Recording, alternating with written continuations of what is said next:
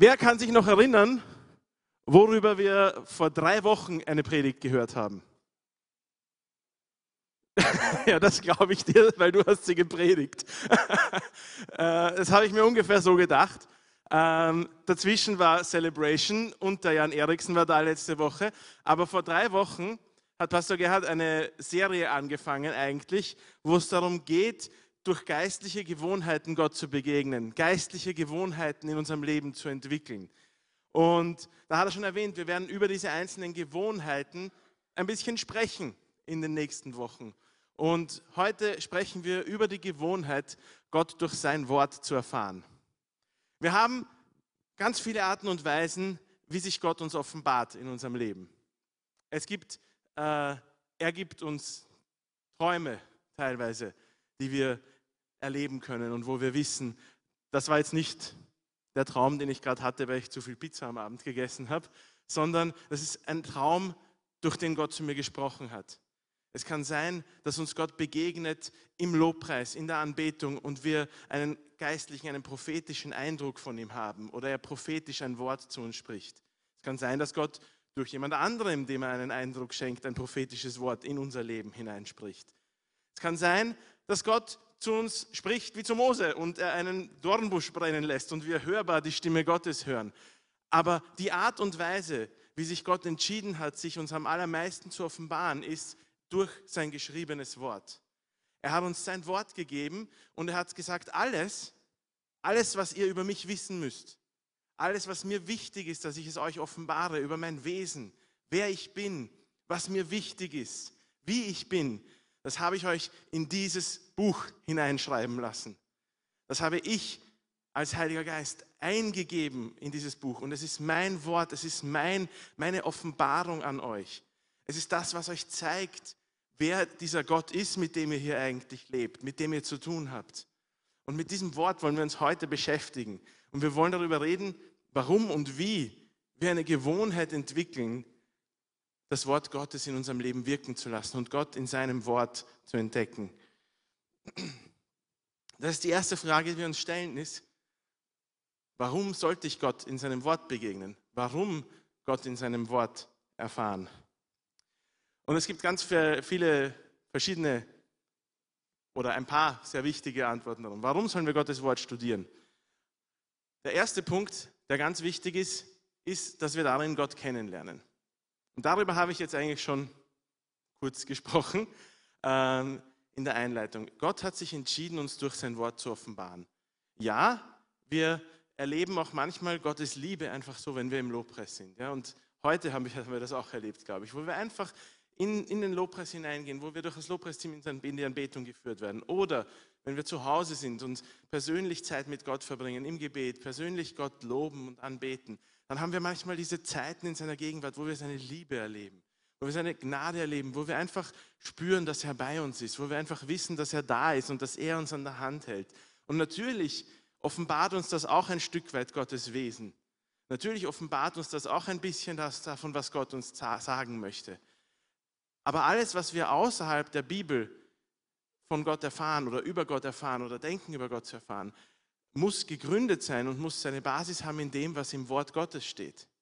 Wenn ich daheim auf irgendeine komische Idee komme oder auf irgendeine Idee komme darüber, wie Gott ist oder wer Gott ist oder was Gott tut und das widerspricht dem, was in seinem Wort steht, dann weiß ich, dass das keine Offenbarung des Heiligen Geistes war, die er mir gerade gegeben hat, weil Gott sich selbst nicht widerspricht und Gott hat uns alles, was er über sich offenbaren möchte, bereits in seinem Wort so gesagt. Das heißt, er erinnert uns vielleicht manchmal an Dinge, er betont oft Dinge. Ja? Der Heilige Geist äh, zeigt uns und offenbart uns und betont uns bestimmte Wesenszüge Züge Gottes oft, weil wir gerade vielleicht genau das brauchen. Ja? Wenn wir gerade den Vater brauchen, der uns an der Hand nimmt und der uns durch eine schwierige Zeit durchträgt, dann führt uns der Heilige Geist genau in so eine Zeit hinein, wo wir den Vater erleben. Aber warum wissen wir, dass das wahr ist? Weil uns die Bibel bereits vom Vater erzählt. Und wenn wir den Retter erleben müssen, weil wir unter der Last unserer Sünde zusammenbrechen, weil wir unter der Last der Erkenntnis unserer Schuld zusammenbrechen, dann offenbart uns der Heilige Geist Jesus als den Retter am Kreuz, der für unsere Sünde gestorben ist. Aber warum weiß ich, dass das ist und ich mich darauf verlassen kann? Nicht, weil ich es in dem Moment gerade so spüre, sondern weil mir die Bibel bereits über den Retter Jesus erzählt. Die Bibel erlaubt mir, Gott kennenzulernen, wie er ist. Die Bibel erlaubt mir, meinem Vater zu begegnen. Die Bibel erlaubt mir, dem Heiligen Geist zu begegnen. Die Bibel erlaubt mir, dem Retter Jesus Christus zu begegnen, in dem, was darin steht und zu lernen, was ihm wichtig ist, was auf seinem Herzen brennt, was er mir offenbaren möchte über sich. Wir lesen im zweiten Petrusbrief im Kapitel 3, am Anfang vom Vers 18, wachst aber in der Gnade und Erkenntnis unseres Herrn und Retters Jesus Christus. So die Bibel selbst fordert uns auch auf, dass wir Gott besser kennenlernen sollen. Die Bibel selbst sagt uns, da gibt es einen Vater, da gibt es einen Retter, da gibt es einen Heiligen Geist, die wollen, dass du sie kennenlernst. Die laden dich ein zu einer persönlichen Zeit, einem One-on-One, -on -One, wo du Fragen stellen darfst, wo du erfahren darfst, wie sie sind. Wie ist der Vater? Wie ist der Sohn? Wer bist du, Gott? Diese Fragen kann ich stellen und ich kann sie der Bibel stellen. Und ich bekomme ganz klare Antworten, wenn ich mich mit dem Wort beschäftige. Das Wort erlaubt mir, Gott kennenzulernen. Und das ist der erste Grund, warum ich Gottes Wort studieren sollte, weil es mir Erkenntnis über den Vater gibt, Erkenntnis über den gibt, von dem ich als Christ sage, dass er das Zentrum meines Glaubens ist, oder? Von dem ich als Christ sage, dass er das Wichtigste in meinem Leben ist. Von dem wir als Gemeinde sagen, er steht im Zentrum, als im Jesus-Zentrum. Das Zweite, was wir durch das Wort Gottes auch tun, ist, dass wir geistlich wachsen. Wenn etwas wachsen soll, dann braucht das einerseits Zeit und andererseits Nahrung, oder? Wenn ich einem Kind nie was zum Essen gebe, dann wird es nicht wachsen, sondern sterben. Ich habe vor äh, ein paar Wochen haben wir versucht, einen Sauerteig selber anzusetzen. Das ist gar nicht so leicht. Also eigentlich ist es schon leicht, aber es wird nicht immer was draus. Ähm, Im Prinzip mischt man, es gibt keine Kochstunde mit Paddy, äh, im Prinzip mischst du einfach Mehl und Wasser zusammen in ungefähr gleichen Mengen. Dann rührst du das ordentlich durch und dann lässt du das stehen. Ja? Den Rest erledigt die, erledigen die Hefebakterien, die so durch die Luft fliegen. Ähm, aber was du dann machen musst, ist, am nächsten Tag musst du wieder hingehen und musst wieder Mehl und Wasser dazu tun, weil der Teig oder die, die Kultur, die daran, darin anfängt zu arbeiten, die braucht wieder was zu essen. Die braucht Nahrung, damit das weiter wachsen kann. Und am nächsten Tag musst du hingehen und musst wieder Mehl und Wasser dazugeben, weil die Nahrung vom Tag davor ist aufgebraucht. Die ganze, ganzen Kohlenhydrate und die Glucose und alles das, was da drin ist, ist umgewandelt worden und es braucht wieder neue Nahrung, damit da was weitergehen kann, damit da was wachsen kann. Und genau so ist es mit unserem geistlichen Wachstum. Es reicht nicht, dass ich einmal in der Bibel gelesen habe und von diesem Stück äh, Brot, das ich da gekostet habe, kann ich dann mein Leben lang äh, mir die Nahrungsmittel rausziehen. Nein, ich brauche jeden Tag Nahrung. Ich brauche immer wieder Nahrung, wenn ich wachsen möchte. Das ist ganz einfach. Das ist genau so, wie es mit Essen ist. Wenn ich nur einmal in der Woche esse, dann wird es mir nach ein paar Tagen meistens schlecht gehen. Ich meine, wir haben zwar jetzt Fastenzeit gerade und vielleicht, nicht, wer von euch fastet komplett? Also wer isst gar kein Essen in den 40 Tagen? Okay, wer fastet teilweise? Also wer fastet Essen überhaupt und nicht irgendwas ganz anderes? Okay. Wenn man sich eine Fastenzeit nimmt, dann kann man das schon aushalten, oder? Weil man stellt sich ja darauf ein, und man tut das für Gott und man will damit auch Gott etwas zeigen und man möchte sich demütigen vor Gott. Man möchte sich die Zeit nehmen und sich fokussieren auf Gott für eine Zeit lang. Und weil man sich diese Entscheidung trifft, das ist jetzt für eine Zeit lang so und für eine Zeit lang mache ich das, kann man das auch durchhalten. Aber man merkt schon, oder? Man merkt schon, dass man nicht dieselbe Menge Nahrung zu sich nimmt, die man normalerweise zu sich nimmt. Und wenn ich das die ganze Zeit machen würde, also wenn ich nie etwas essen würde, oder immer zu wenig essen würde, dann würde es mir schlecht gehen auf lange Sicht gesehen.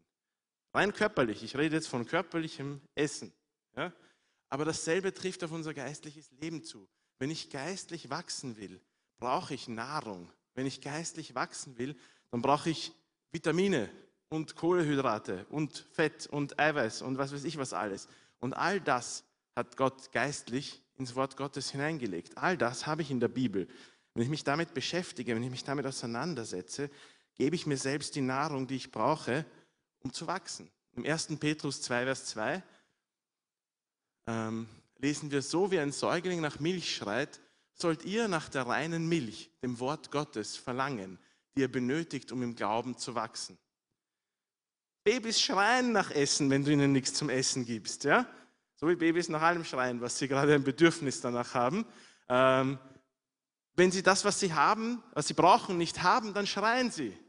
Und genau so sollten wir sein, wenn es um das Wort Gottes geht. Wenn ich nicht habe, was ich brauche, wenn ich nicht die Nahrung bekomme, die ich brauche, dann sollte es in mir so ein Verlangen haben, dass ich danach schreie, wie der Säugling nach der Milch schreit. Weil ich spüre, dass ich was brauche. Ja? Ich war der, wir waren jetzt auf Youth Week gerade und da hat es auch, jetzt hat genug zum Essen gegeben. Danke Christine nochmal für die Versorgung und dem ganzen Küchenteam, das dort war. Ihr habt das wirklich super gemacht.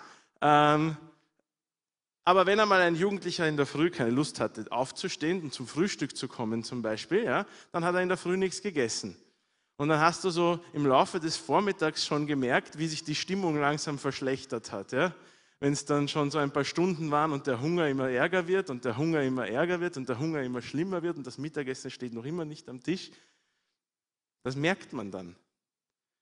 Und genauso sollte es in unserem geistlichen Leben sein. Und genauso ist es auch in unserem geistlichen Leben. Nur manchmal merken es nur die anderen und nicht du, wenn deine Stimmung sich verschlechtert. Wenn die geistliche Nahrung fehlt, kriegen es oft die anderen rund um dich herum mit, du vielleicht nicht immer.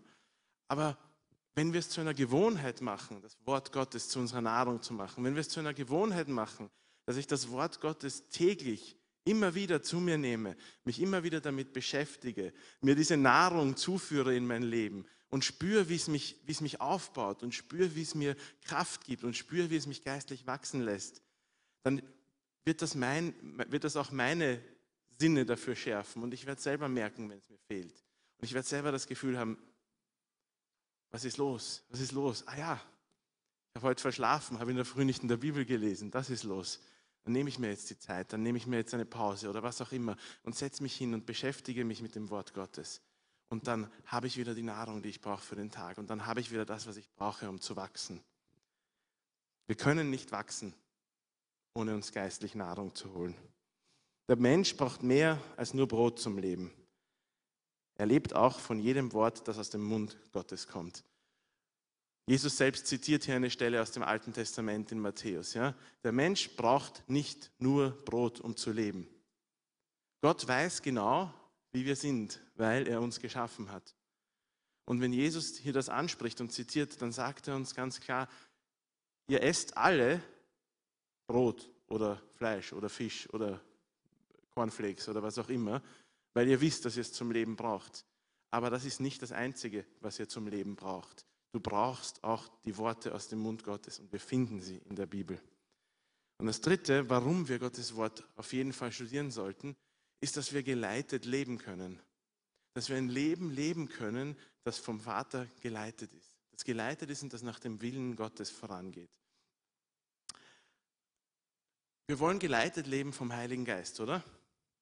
Wir wollen äh, so leben, wie uns Gott berufen hat. Wir wollen äh, wissen, wo uns Gott hinführt. Wir wollen unsere Schritte dem angleichen, was Gott uns sagt und wie wir leben sollen. Aber so oft höre ich von Leuten, dass sie nicht wissen, wo sie hingehen sollen, dass sie nicht wissen, was sie jetzt machen sollen in ihrem Leben, dass sie nicht wissen, was jetzt die richtige Entscheidung ist, voranzugehen und voranzukommen. Und manchmal brauchen wir tatsächlich da eine Antwort von Gott darauf und dann müssen wir manchmal warten, bis er spricht. Aber sehr oft bin ich mit Leuten ins Gebet gegangen und bin ich auch selber in meinem Leben, weil es mir auch oft so gegangen ist, ins Gebet gegangen und Gott hat zu mir gesagt, da gibt es Dinge, die habe ich schon lange, lange, lange in meinem Wort gesagt und du weißt genau, dass du diese Dinge eigentlich jetzt umsetzen solltest. Du weißt genau, dass das Schritte sind, die du gehen solltest. Du weißt genau, dass du so weiterkommst. Und den nächsten Schritt auf deine Berufung hin oder den nächsten Schritt auf das hin, was du dir vorstellst, kann ich dir erst geben, wenn du die Dinge tust, die du schon lange weißt, dass du sie tun sollst. So viele unserer Fragen, was wir mit unserem Leben anfangen sollen, mit unserem Christenleben, würden sich lösen, wenn wir uns mehr mit dem Wort Gottes beschäftigen, weil er uns Wegleitung gibt in seinem Wort. Wir brauchen Gottes Wort, um zu leben, so wie es ihm gefällt.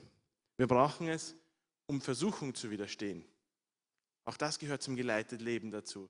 Jesus selbst, als er vom Feind versucht wurde in der Wüste, hat das Wort Gottes zitiert als Antwort auf die Versuchungen des Feindes, weil er gewusst hat, was das Wort Gottes bedeutet und weil er gewusst hat, was das Wort Gottes eigentlich aussagt, nämlich in seiner Gesamtheit, konnte er auf das antworten, was der Feind ihm entgegengeworfen hat. Weil der Feind hat auch Worte aus der Bibel verwendet. Er hat auch Stellen zitiert. Aber er hat Stellen aus dem Alten Testament aus dem Kontext gerissen, zitiert und hat Jesus irgendwas hingeworfen. Aber Jesus hat genau gewusst, was das Wort Gottes eigentlich aussagt und was eigentlich der Kern von dem ist, was uns Gott in seinem Wort sagt. Weil er selber das Wort kannte. Und so konnte er auf jede dieser Attacken des Feindes antworten. Und wir brauchen das Wort Gottes, um zu widerstehen. Wir brauchen das Wort Gottes in unserem Herzen, um in Versuchung widerstehen zu können. Deswegen ist es so wichtig, dass wir es kennen und deswegen ist es so wichtig, und dazu kommen wir nachher noch, dass wir auch teilweise das Wort auswendig können, dass wir wissen, was im Wort steht, weil dann kann der Heilige Geist mich in der Situation, wo ich es brauche, wo ich in Versuchung stehe, wo ich in Anfechtung stehe, genau an das erinnern, was ich jetzt gerade brauche. Aber er kann mich nur an etwas erinnern, wenn ich schon irgendwo gehört habe, oder? Und er überführt uns durch das Wort. Auch das gehört dazu, dass ich geleitet lebe. Oft verwendet der Heilige Geist gerade das, was ich in der Bibel lese oder was du in der Bibel liest oder was wir in der Bibel gerade durchmachen, um mich zu überführen von Dingen. Ja. Heiliger Geist, ich lese einen Text im Psalm, in der Apostelgeschichte, in den Briefen und der Heilige Geist spricht mich an und sagt, hey, genau diese Haltung hast du auch gerade gehabt in deinem Gespräch mit jemandem dort. Genau da hast du auch gerade lieblos gehandelt, genauso wie es hier steht. Der Heilige Geist verwendet das Wort Gottes, das geschriebene Wort Gottes, um uns zu überführen und um uns zu zeigen, wo wir Vergebung brauchen, wo wir Buße tun müssen und wo wir noch Veränderung brauchen. Lesen im Psalm 119, 105, dass dein Wort ist eine Leuchte für meinen Fuß und ein Licht auf meinem Weg ein Psalm und ein, ein Vers, den ganz viele Christen auswendig kennen. Das ist auch gut, dass wir den auswendig kennen, weil wir uns das einprägen, dann wissen wir, wir brauchen äh, das Wort Gottes. Wir haben einmal eine Nachtwanderung gemacht, wie ich noch selber ein Jugendlicher war mit den Royal Rangers. Und ich weiß nicht genau warum, ich war ein Jugendlicher, ich habe nicht alles mitgekriegt, aber die Leiter, die da mit waren, die haben sich selber verlaufen im Wald. Und so waren wir dort unterwegs und eigentlich hätte es eine halbe Stunde dauern sollen oder so. Und es war noch Dämmerung, wie wir losgegangen sind. Aber es hat dann eine Stunde gedauert, zwei Stunden gedauert und dann waren wir irgendwo in einem anderen Ort gelandet und die ganze Zeit sind wir davor durch den Wald gegangen und es war stockdunkel in diesem Wald. Aber Gott sei Dank waren wir so gescheit und haben alle unsere Taschenlampen mitgenommen gehabt. Und deswegen konnten wir, wie es richtig dunkel geworden ist, die Taschenlampen einschalten und leuchten. Wenn wir kein Licht gehabt hätten für unsere Füße, wären wir über jede Wurzel gestolpert, über jeden Ast gestolpert, in jedes Loch reingestiegen und hätten anders ausgeschaut, wie wir zurückgekommen sind, ja?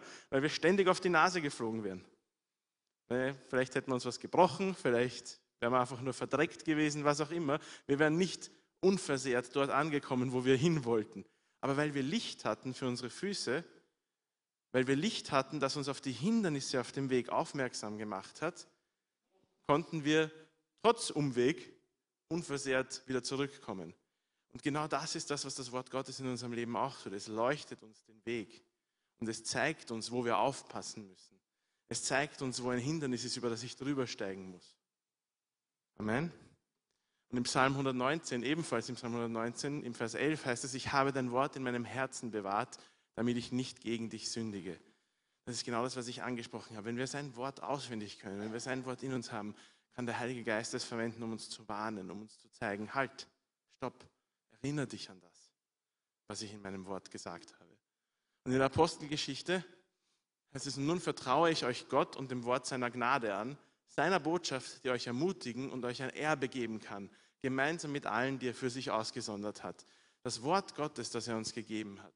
Das Wort Gottes, das Wort seiner Gnade und seine Botschaft gibt uns ein Erbe, gibt uns das, wo uns Gott hineinführen will, in unsere Berufung. bereitet uns vor auf das, was wir brauchen, auf, das, auf, auf unsere Berufung und auf das, wofür uns Gott verwenden will in unserem Leben. Wir brauchen das Wort Gottes, um geleitet zu leben. Wir brauchen das Wort Gottes, damit wir Gott besser kennenlernen können. Wir brauchen das Wort Gottes, damit wir geistlich wachsen können, damit wir reife Christen werden können. Wir brauchen das Wort Gottes, damit wir geleitet leben können, damit wir wirklich die Leitung des Heiligen Geistes, die Leitung Gottes in unserem Leben erleben. So, die Frage, die wir uns dann stellen müssen, ist, wie beschäftige ich mich mit dem Wort Gottes? Wie studiere ich das Wort Gottes? Wenn all diese Dinge in meinem Leben richtig sind und ich all diese Dinge haben möchte und haben muss, was soll ich dann machen? Das Erste, was ich tun kann, lesen wir im Römer 10, Vers 17. Und da heißt es, doch kommt der Glaube durch das Hören der Botschaft, die Botschaft aber kommt von Christus. So, das Erste, was wir tun können, ist das Wort Gottes hören. Wo hören wir das Wort Gottes? Jetzt gerade zum Beispiel. Wenn ich eine Predigt höre, dann höre ich das Wort Gottes. Hoffentlich. Sonst muss ich eine andere Predigt hören. Ähm, und ich bete jedes Mal, wenn ich predige, ob es hier ist oder in der Jugend oder irgendwo sonst, bete ich, dass der Heilige Geist mich verwendet, um sein Wort zu sprechen. Und ich weiß, dass das jeder Prediger, der ernsthaft Gottes Wort verkündigen will, genauso macht. Wir beten, dass der Heilige Geist uns verwendet, um das zu sagen, was er sagen möchte, um sein Wort zu predigen, dass wir treu das Wort weitergeben, dass wir nicht unsere eigenen Ideen weitergeben, sondern treu das weitergeben, was uns das Wort Gottes sagt. Und wenn wir eine Predigt hören, hören wir das Wort Gottes und beschäftigen uns damit, damit mit dem Wort Gottes. Ich höre auch das Wort Gottes, wenn ich mich mit jemandem über ein Thema unterhalte aus dem Wort Gottes, das mich gerade interessiert. Zum Beispiel, wenn ich eine Predigt gehört habe, die ich sehr spannend fand und wo ich Fragen habe, dann kann ich mit jemand anderem sprechen, von dem ich weiß, dass die Person auch sich mit dem Wort Gottes stark beschäftigt. Dass die Person auch ähm, interessiert ist, ernste Gespräche über, das, über den Glauben zu führen. Dann höre ich nämlich auch das Wort Gottes, weil dann höre ich es von mir selber und von meinem Gegenüber und wir beschäftigen uns mit dem Wort Gottes gemeinsam. Dann kann ich mit jemandem sprechen, der auf dem Weg gemeinsam mit mir ist. Oder ich kann, wenn ich Fragen habe und was nicht verstanden habe, mit jemandem sprechen, der sich schon länger mit dem Wort Gottes beschäftigt. Aber auf jeden Fall rede ich über das Wort Gottes und ich höre das Wort Gottes. Und ich helfe anderen auch, das Wort Gottes zu hören. Wir können Lehre erleben. Der Martin hat vorher gesprochen über das, was wir, äh, was, was, was, was wir nächstes Wochenende hier haben. Das ist Lehre. Das wird Lehre sein über, die, über Jesus Christus. Lehre darüber, was die Basis unseres Glaubens ist, oder? Lehre über die Person, auf die unsere ganze Hoffnung beruht. Das ist nicht dann einfach nur eine, eine, eine, Predigt, wo ich ein bestimmtes Thema anspreche, sondern wo ich mich tiefer mit dem Wort Gottes beschäftige, wo ich tiefer äh, Einsicht bekomme in das, was im Wort Gottes darüber steht, über das, was im Wort Gottes über ein bestimmtes Thema steht oder zu einer bestimmten äh, Kategorie steht oder ähm, wo es zum Beispiel um Jüngerschaft geht oder um Leiterschaft geht oder um ähm, Lobpreis oder Anbetung geht. Wir haben verschiedene, verschiedene Angebote, wo wir, uns, wo wir Lehre erleben können, weil wir haben auch unsere Videobibelschule in der Gemeinde. Kurze Werbung. Meldet euch für die Bibelschule an. Meldet euch für die Jüngerschaftsschule an. Beschäftigt euch mehr mit dem Wort Gottes. Das, ist, das, ist, das sind Orte und Zeiten, wo ich Lehre bekommen kann, wo ich tiefer ins Wort Gottes eindringen kann, wo ich tiefer in das eingehen kann, was Gott mir beibringen möchte über sich selber und über mich und über das, was wir erleben können mit ihm. Lehre, Predigt und Gespräche. Das Zweite, was wir tun können und sollen und hoffentlich alle tun, ist das Wort lesen. Das Wort Gottes finden wir in sehr, sehr vielen äh, Gelegenheiten als Buch. Und ich weiß, für Leute unter 16 sind Bücher ein Reizwort, ähm, weil Lesen, das ist schwierig, ja. Geht gerade noch WhatsApp-Nachrichten vielleicht oder sowas, ja.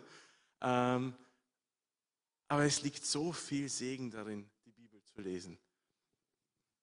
Abgesehen davon, dass Lesen intelligent ist und gescheit macht und euch hilft, die Sprache zu lernen und so weiter. Also generell kurze Werbung fürs Lesen. Ja, Leute, Lesen ist gut für euch. Okay? Lesen ist sehr, sehr gut für den Menschen. Ähm, aber am besten ist es, die Bibel zu lesen. Beschäftigt euch mit dem Wort Gottes, indem ihr es selber lest. Leute, wir haben einen unglaublichen Schatz dadurch, dass wir das Wort Gottes in unserer Sprache selber lesen können. Das ist nicht selbstverständlich, weil das war noch vor einigen hundert Jahren nicht so für die Menschen, die hier gelebt haben. Noch vor einigen hundert Jahren war das Lesen des Wortes Gottes dem, den Priestern vorenthalten und den Leuten, die Latein gelernt haben, weil es gab das Wort nicht übersetzt auf Deutsch, Englisch, Französisch oder was auch immer. Und dann hat es Leute gegeben, die gesagt haben, das ist nicht richtig. Die Menschen müssen selber das Wort Gottes lesen können. Die Menschen müssen selber sehen können, was Gott ihnen sagen möchte.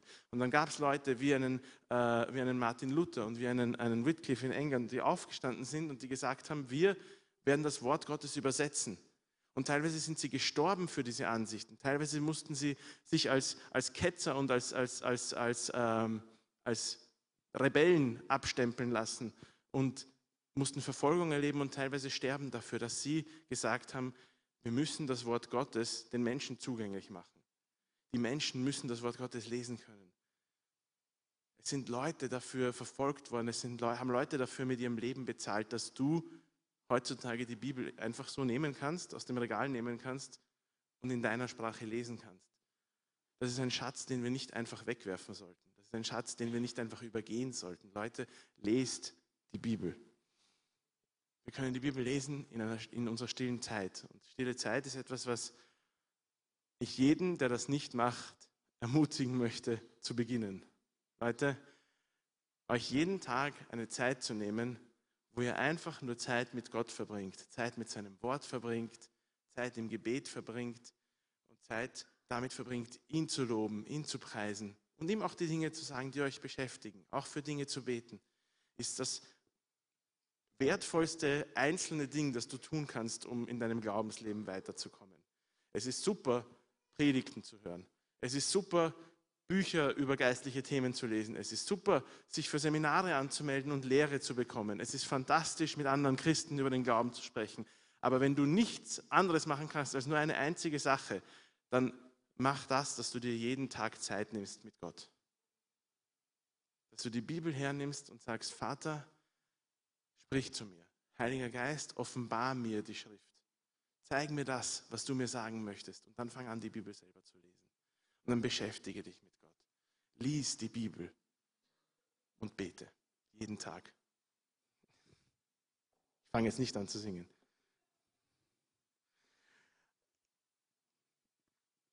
Stille Zeit.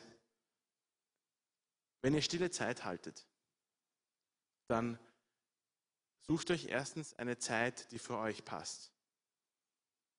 Ich finde und viele Menschen finden, dass stille Zeit am Morgen oder, oder am Vormittag oder in der Früh zu machen eine super Zeit ist, eine sehr gute Idee ist, weil es uns auf den Tag einstellt auch.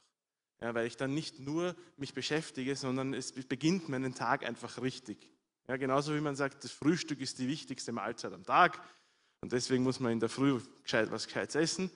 Ähm, sonst, wie gesagt, wie wir schon gesagt haben, wenn man dann Hunger bekommt im Laufe des Vormittags, dann wird man immer mehr cranky und äh, ungut drauf und so und dann merken die Leute, dass man Hunger hat. Ne? Ähm, genauso ist geistlich es wichtig, uns in der Früh zu beschäftigen mit Gott. Und wenn, ähm, wenn du die Zeit hast und dir die Zeit nehmen kannst, dann ermutige ich dich, nimm deine stille Zeit in der Früh. Aber wenn du sagst, ich habe nicht die Zeit, ich muss ganz früh aufstehen, oder ich kann mich in der Früh, bevor ich mindestens drei Kaffee getrunken habe, auf gar nichts konzentrieren, dann kannst du es auch am Abend machen oder am Nachmittag oder in der Mittagspause, wo du Zeit hast, wo du eine Zeit hast, wo du dich wirklich konzentrieren kannst auf den Herrn. Nimm dir eine Zeit, wo du weißt, da kann ich auch aktiv sein, da kann ich auch ähm, mich wirklich konzentriert beschäftigen mit dem Wort Gottes und mit Gebet. Weil wenn du es ganz spät am Abend machst, nachdem du gearbeitet hast und nach Hause gekommen bist und Essen gekocht hast vielleicht, dich vielleicht noch um Kinder gekümmert hast und dann äh, ein bisschen ferngesehen hast und dann noch, äh, noch mal für den nächsten Tag irgendwas gearbeitet hast, vorausgearbeitet hast äh, und dann kurz vorm Umfallen ja, äh, nimmst du die Bibel und liest halt ein paar Verse. Das ist nicht das, was, was, was dir am meisten geben wird. Das ist nicht das, wodurch du am meisten mitnehmen wirst. Und es ist nicht wirklich Gott die wertvollste Zeit schenken, oder? Nehmt euch die Zeit, wo ihr konzentriert seid, wo ihr wisst, das ist die Zeit am Tag, wo ich am besten denken kann, wo ich am besten ähm, mich hineinversetzen kann, wo ich am besten mich konzentrieren kann. Und die Zeit gibt Gott. Und wenn das nicht der Morgen ist, dann möchte ich dich ermutigen, trotzdem zumindest herzugehen und das, was du an, am, sagen wir mal zum Beispiel, du liest am Abend um sechs in der Bibel und machst dort eine stille Zeit, dann nimm dir das, was du da gelesen hast und lass das aufgeschlagen und am nächsten Morgen in der Früh, bevor du aufstehst und bevor du irgendwas anderes machst, nimmst du die Bibel und liest das halt noch einmal durch kurz. Wenn es nur 30 Sekunden sind, weil damit beginnst du auch deinen Tag damit, dass du ihn ausrichtest, auf den Herrn zumindest. Dass du ihn ausrichtest auf das, was er möchte. Und dann sagst du, guten Morgen Gott, lass mich heute dir begegnen. Lass mich heute Gelegenheiten wahrnehmen, die du mir geben möchtest. Und lass mich diesen Tag mit dir bestreiten. Und damit beginnst du den Tag richtig, auch wenn du nicht in der Früh deine stille Zeit machst. Such dir auch einen Ort, wo du Ruhe hast. Manchmal ist das gar nicht so leicht. Wenn man alleine lebt, ist es auch leicht. Aber es erfordert auch da einen Einsatz, weil es erfordert, dass du dein Handy nimmst und ausschaltest und irgendwo versteckst. Und es erfordert, dass du den Fernseher abdrehst und die, äh, was weiß ich, den Computer abdrehst oder was auch immer dich ablenken kann und dir einfach eine Zeit nimmst, wo du wirklich einen Ort auch nimmst, wo du wirklich nicht abgelenkt bist. Wenn du nicht alleine lebst, ist es manchmal vielleicht sogar noch schwieriger. Ähm, aber auch da, nimm dir die Zeit. wenn es sein muss, sag Leuten, hallo, sorry, ich habe jetzt einen Termin mit Gott. Jetzt will ich nicht gestört werden. Und danach bin ich wieder zu haben für all den Chaos, den der Alltag mit sich bringt. Nehmt euch die Zeit. Nehmt euch eine Zeit, die für euch gut ist und sucht euch einen Ort, wo ihr euch konzentrieren könnt auf ihn und habt jeden Tag eure stille Zeit. Und dann das Dritte, was so wichtig ist bei der stillen Zeit, ist dranbleiben. Weil es wird Tage geben, wo du es dir vorgenommen hast, aber aus irgendeinem Grund es nicht schaffst, deine stille Zeit zu halten. Und dann ist sofort der Feind da und versucht dir einzureden, ja super, das, ist, das hat eh alles keinen Sinn. Brauchst gar nicht machen, keine Chance. Oder wenn du jetzt zwei, drei Tage keine stille Zeit gemacht hast, naja, jetzt musst du aber schon am nächsten Tag und am übernächsten Tag und am nächsten Tag, jetzt musst du das Dreifache lesen, damit du wieder aufholst. Ja? Sonst hat das keinen Sinn. Das ist Blödsinn. Der Feind versucht uns immer mit allen möglichen Mitteln davon abzuhalten, voranzugehen. Das Einzige, was wir machen können, wenn wir gefallen sind oder gestolpert sind und unsere stille Zeit ausgelassen haben, ist, dass ich am nächsten Tag hergehe und einfach wieder stille Zeit mache und einfach wieder meine Zeit mit dem Herrn verbringe, ohne Stress zu machen und zu sagen, ja, jetzt muss ich 17 Kapitel nachlesen und dann war es erst recht nicht, wann ich das machen soll, dann verschiebe ich es auf Wochenende, weil da habe ich mehr Zeit. Dann muss ich jetzt aber schon 27 Kapitel nachlesen und da komme ich überhaupt nicht dazu. Nein, der Vater wartet darauf, Zeit mit dir zu verbringen. Er will einfach nur dir begegnen. Er will einfach nur, dass du ihn besser kennenlernst. Deswegen nimm dir die Bibel und lies und dann bete, dass er dir offenbart, was er dir sagen möchte. Amen. Was auch helfen kann, ist ein Bibelleseplan. Ich muss aufpassen, dass ich nicht zu lang mache. Ein Bibelleseplan ist sehr hilfreich aus mehreren Gründen. Einerseits fragt man sich manchmal, was soll ich lesen? Und die Methode mit Aufschlagen und Finger irgendwo hin äh, funktioniert auch nur äh, ähm, bedingt, weil man kommt darauf, dass man immer wieder dieselben Stellen aufschlägt, komischerweise. Ja. Äh, das haben Bücher so an sich. Wenn man immer wieder diese, eine Seite aufschlägt, dann schlägt sich die schon fast automatisch auf. Ähm, ein Bibelleseplan gibt dir die Möglichkeit, immer wieder was Neues zu lesen, immer wieder äh, eine Stelle zu lesen, die du noch nicht gelesen hast. Es gibt alle möglichen Pläne. Wir lesen einen Bibelleseplan als Gemeinde, den du sicher vom Büro oder von anderen Leuten bekommst. Und wenn du es gar nicht kriegst, kommst du zu mir. Ich kann dir auch eine Kopie irgendwie machen. Ähm, wo du durchgehen kannst. Dieser Bibelleseplan geht einmal im Jahr durch die ganze Bibel. Aber wenn du sagst, das sind mir zu viele Kapitel, ich habe einfach nicht so viel Zeit, das jeden Tag zu lesen, dann lies einen Teil. Dann liest du dieses Jahr das, was im Neuen Testament drin steht und nächstes Jahr die Alten Testamentstellen. Oder wie auch immer du es dir einteilen kannst. Aber einer der großen Vorteile ist, dass du dich immer wieder mit was Neuem beschäftigst, weil du nicht immer nur deine Lieblingsstellen liest. Und ein anderer Vorteil ist, dass wenn du einen Bibelleseplan liest, den auch andere Leute in deiner Umgebung verwenden, dann hast du immer wen, mit dem du darüber reden kannst, was du gelesen hast, weil ihr habt alle immer dieselben Stellen gelesen, oder? Und es ist gut, wenn wir uns unterhalten über das, wenn wir wenn darüber, darüber sprechen, über das, was wir in der Bibel lesen. Und notiere dir die Dinge, die du liest. Nimm dir ein kleines Büchlein und fang an, ein Bibel- oder stille Zeit-Tagebuch zu führen. Und schreib dir die Stellen auf, wo Gott dich anspricht. Schreib dir das auf, was Gott dir im Gebet weitergibt. Schreib dir die Sachen auf, die der Heilige Geist in dein Herz legt. Und lege ein, ein, ein, ein, ein Schatz, eine, eine Schatzkammer an von Dingen, die Gott zu dir gesprochen hat, zu dir persönlich in dein Herz gesprochen hat. Weil wenn du diese Sachen immer wieder anschaust, auch später, hast du immer wieder etwas, was dich erinnert, was Gott in deinem Leben getan hat. Und du wirst sehen, dass du dich mehr an Sachen erinnerst, wenn du sie dir aufgeschrieben hast. Selbst wenn du gar nicht reinschaust, weil alleine durch diesen Prozess des Aufschreibens läuft das durch einen anderen Teil von unserem Gehirn durch und wir merken uns die Sachen eher. So schreib auf, was Gott zu dir spricht. Das dritte ist, dass wir über das Wort Gottes nachdenken. Im Josua Kapitel 1, Vers 8 spricht Gott, die Worte des Gesetzes sollen immer in deinem Mund sein, denke Tag und Nacht über das Gesetz nach. Denke Tag und Nacht über das Gesetz nach. Und damit ist das Gesetz in dem Sinne das gemeint, was sie damals schon hatten von der Bibel, weil als Josua gelebt hat, waren noch keine Psalmen geschrieben und waren noch äh, die Propheten noch gar nicht auf der Welt, aber das Gesetzbuch hatten sie schon und mit dem konnten sie sich beschäftigen. Und für uns heute spricht das, glaube ich, alles an, weil es gibt in den Psalmen gibt es auch so viele Stellen, wo es heißt, täglich denke ich drüber nach. Nachts, wenn ich wach liege, beschäftigt mich das, was du in deinem Gesetz sagst. So denk über das Wort Gottes nach. Wenn du dir stille Zeit genommen hast, wenn du was gelesen hast und es dir aufgeschrieben hast, dann später in deiner Mittagspause erinnere dich dran. Was hat der Herr heute früh zu mir gesprochen? Was war das, was er mir gezeigt hat? Was kann ich daraus noch lernen? Was verstehe ich daraus noch über das Wort nachdenken? Du kannst dir diese Notizen, die du dir machst, und das ist der nächste Vorteil davon, dir Notizen zu machen, auch immer wieder durchlesen und darüber nachdenken, was Gott da zu dir gesprochen hat. Und dann kannst du sagen, was sind die Themen, die ich da jetzt gelesen habe, die mich tiefer interessieren? Kannst anfangen, dich mit denen auch zu beschäftigen, ein richtiges Bibelstudium zu machen. Ja? Und da gibt es alle möglichen Hilfsmittel, die du hernehmen kannst. Ja? Das erste ist eine Konkordanz, so nennt man ein Buch, wo man, wenn jetzt das Wort Liebe zum Beispiel studieren will, ja, dann schlage ich auf Liebe und das Buch listet mir alle Stellen auf, wo das Wort Liebe vorkommt. Heutzutage brauche ich dazu aber nicht mal mehr ein Buch. Ja? irgendeine App am Handy, einfach eine Bibel-App, ja, oder ich gehe auf bibelserver.de und gebe einfach ein Wort ein und, das, äh, und, und die App oder die Seite spuckt mir die Stellen aus, wo dieses Wort vorkommt in der Bibel. Und ich kann mich anfangen, mit dem Thema mehr zu beschäftigen. Ich kann sagen, was sagt Gott in dieser einen Stelle, die ich gerade gelesen habe über Liebe, aber was sagt Gott in diesen anderen Stellen über Liebe? Was sagt mir die Bibel über das Thema, mit dem ich mich gerade beschäftige? Lest Bücher zu den Themen. Es gibt mannigfaltig Bücher über alle Themen, die uns beschäftigen können in der Bibel.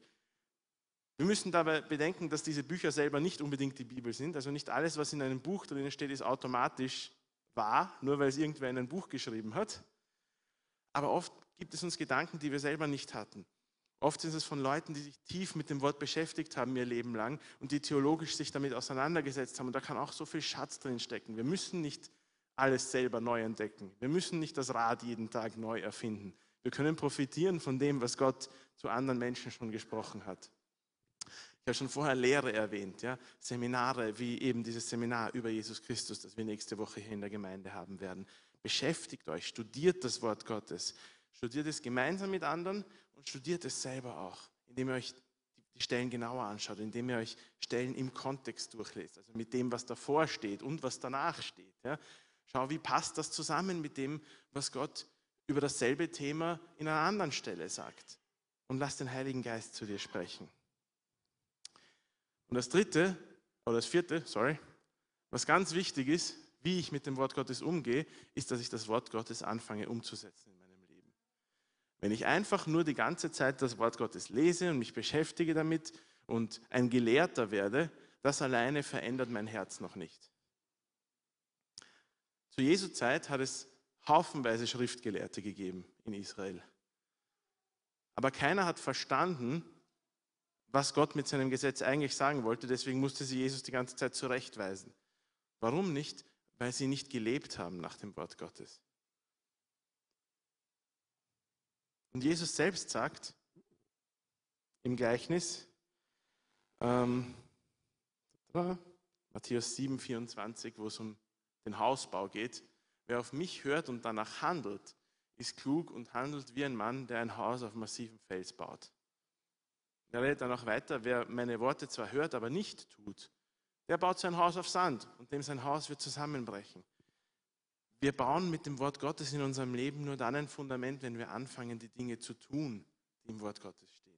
Die Bibel ist kein Buch wie ein Mathematikarbeitsbuch, das ich durcharbeiten kann und dann habe ich verstanden, was in der Mathematik so vor sich geht. Also ich nicht, aber irgendwer vielleicht. Ähm, Mathematik war nicht meine Stärke in der Schule. Ähm, die Bibel ist ein, ein Buch, das funktioniert nur, wenn ich es in die Tat umsetze. Die Bibel braucht Reaktion auf das, was ich lese und auf das, was ich höre, damit es in meinem Leben Fuß fasst, damit es ein, ein Fundament in meinem Leben wird. Wir müssen anfangen, die Dinge tun, zu tun. Und wenn der Heilige Geist mich an einer Stelle ganz besonders anspricht und mir sagt und mir einen Vers herausstreicht und das berührt mein Herz, dann ist das wahrscheinlich, weil er möchte, dass ich damit was anfange, weil er möchte, dass ich damit etwas tue in meinem Leben. Wenn der Herr mich über eine Stelle über Vergebung führt und das spricht mich so stark an, dann überleg dir, wem in deinem Leben hast du noch nicht vergeben vielleicht? Wo musst du mehr eine vergebende Haltung an den Tag legen. Wenn der Herr dich zu einer Stelle über Geduld führt, dann weißt du, was zu tun ist. Fangt an, das umzusetzen, was im Wort Gottes steht. Wir sollen das Wort hören, wir können das Wort lesen, wir dürfen das Wort Gottes studieren und darüber nachdenken und wir dürfen das Wort Gottes in unserem Leben umsetzen. Wenn wir diese Dinge tun und diese Dinge durchgehend tun, dann fangen wir an, eine Gewohnheit zu entwickeln. Dann fangen wir an, das zu einer Gewohnheit zu machen. Wenn ich mich täglich mit dem Wort Gottes beschäftige und es auch umsetze in meinem Leben, dann beginne ich, das Wort Gottes zu einer Gewohnheit zu machen. Und ich werde Gott Wort erleben. Ich werde Gott in seinem Wort sehen. Und der Lohn davon, das umzusetzen, ist so gewaltig der Lohn davon, das Wort Gottes zu erleben in meinem, in, in meinem Leben, zu erleben, wie das Wort Gottes lebendig wird für mich, ist etwas, was ich nicht beschreiben kann, sondern was du erleben musst. Ist etwas, was du sehen musst. Ich bin gestern, wir sind gestern erst von der Youth Week zurückgekommen und es war keine leichte Woche. Also rein von, von der Anstrengung her war das eine schwierige Woche. Eine Woche, die ich nicht aufgeben möchte und die ich immer haben möchte, weil es so wertvoll ist, auch was Gott tut in dieser Woche. Und weil es so wertvoll ist, was für Entscheidungen getroffen werden und was, was, was, was Jugendliche tun in der Woche. Und ich bin dankbar für jeden einzelnen von euch. Ich habe es euch eh dort gesagt. Aber es ist trotzdem anstrengend gewesen. Und es war nicht nur die Youth Week. Ich war am, Dienstag auf dem Begräbnis von meinem Vater und dann sind wir wieder rauf nach Gutenstein gefahren. Auf dem Weg rauf schon ist das Auto kaputt gegangen und ähm, Dazwischen musste ich arbeiten, gestern musste ich auch nochmal arbeiten, wie ich zurückgekommen bin.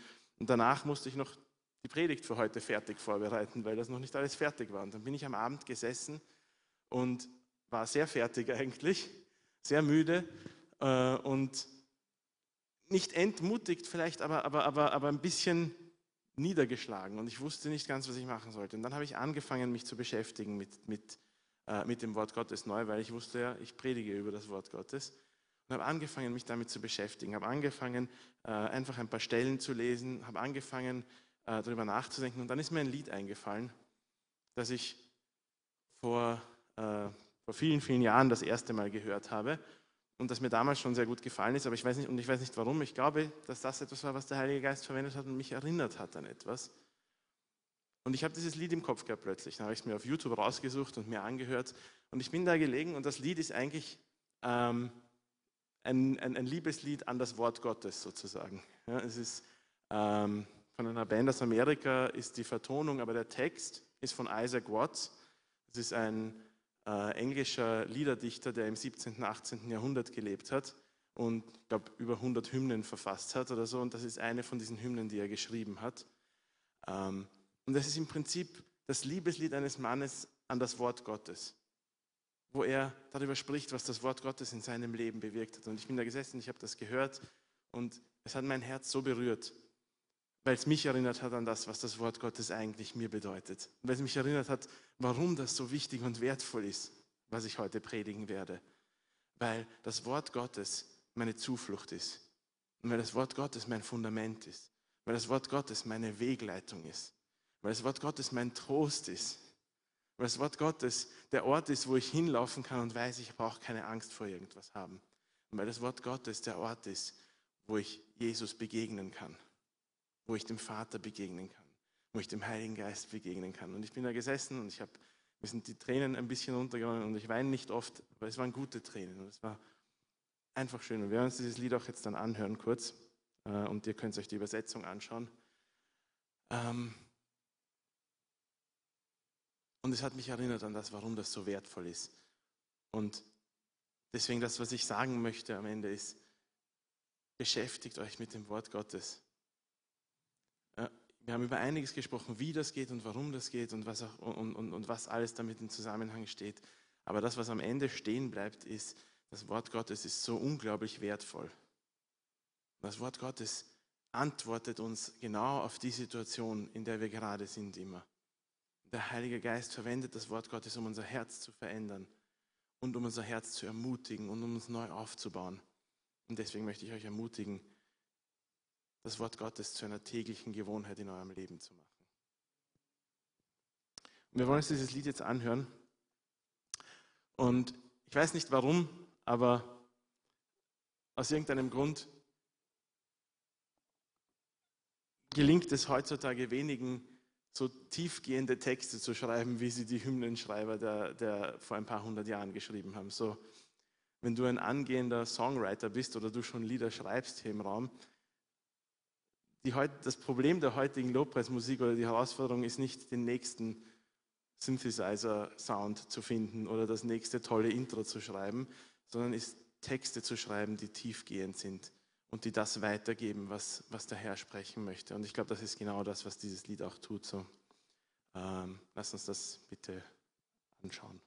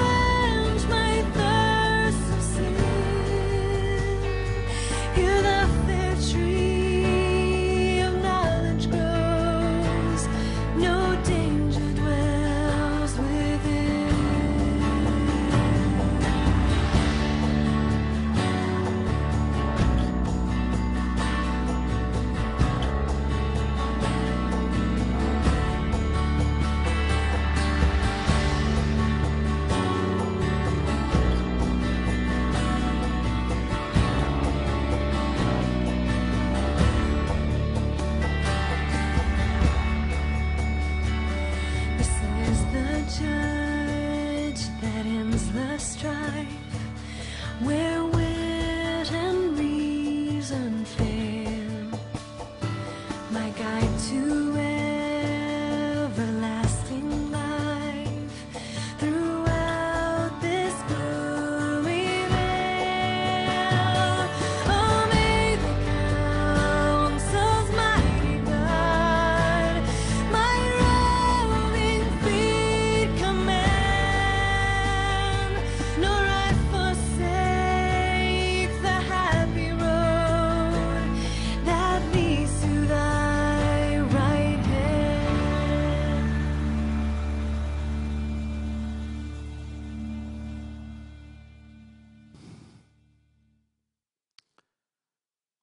möchte einfach damit abschließen, dass ich sage, im Wort Gottes will euch der Herr alles geben, was ihr braucht für euer Leben. Alles, was du brauchst, um voranzukommen, um durch dein Leben geleitet zu werden. Alles, wo du dir momentan denkst, ich weiß nicht, wie ich da rauskommen soll, ich weiß nicht, wie ich damit umgehen soll. Alles, was dir Angst macht, wo du dir Sorgen machst, dem möchte der Herr durch sein Wort begegnen. Nimm das an.